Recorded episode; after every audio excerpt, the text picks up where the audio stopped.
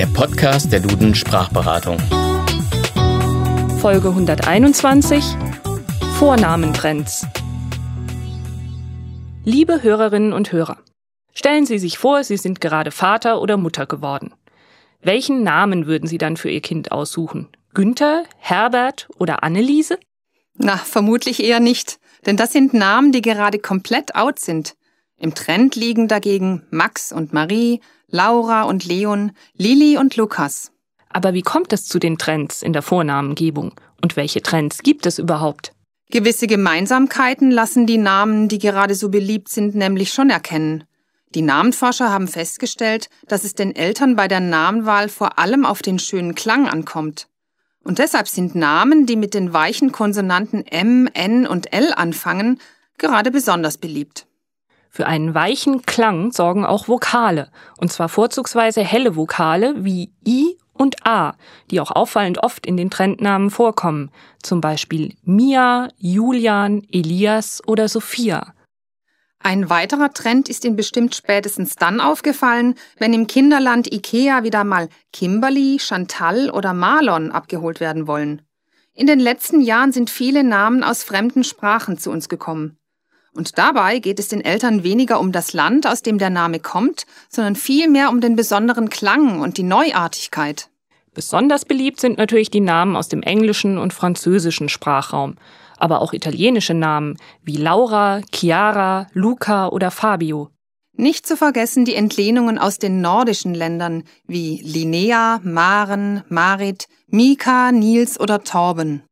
Als Gegenpol zu diesen fremdsprachlichen Namen werden auch wieder viele nostalgische Namen vergeben, also Namen, die vor 100 oder mehr Jahren vergeben wurden und bei uns lange als unmodern gegolten haben. Und so werden die Spielplätze seit einigen Jahren wieder von Anton, Emil, Charlotte, Josephine und Paula bevölkert. Bei der großen Zahl an unterschiedlichen Namen heutzutage fragt man sich natürlich, wie es eigentlich zu den Namenmoden kommt. Wie entsteht so ein Vornamentrend?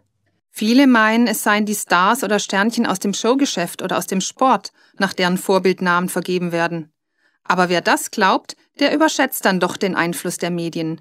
Der Sieg von Lena Meyer-Landrut beim Eurovision Song Contest hat beispielsweise keineswegs dazu geführt, dass der Name Lena häufiger vergeben wurde. Zwar sind die Medien eine wichtige Informationsquelle, was neue Namen anbelangt, aber meistens sind nur wenige Eltern bereit, einen Namen nur deshalb zu vergeben, weil ein Sportidol oder eine bekannte Schauspielerin oder Sängerin ihn trägt.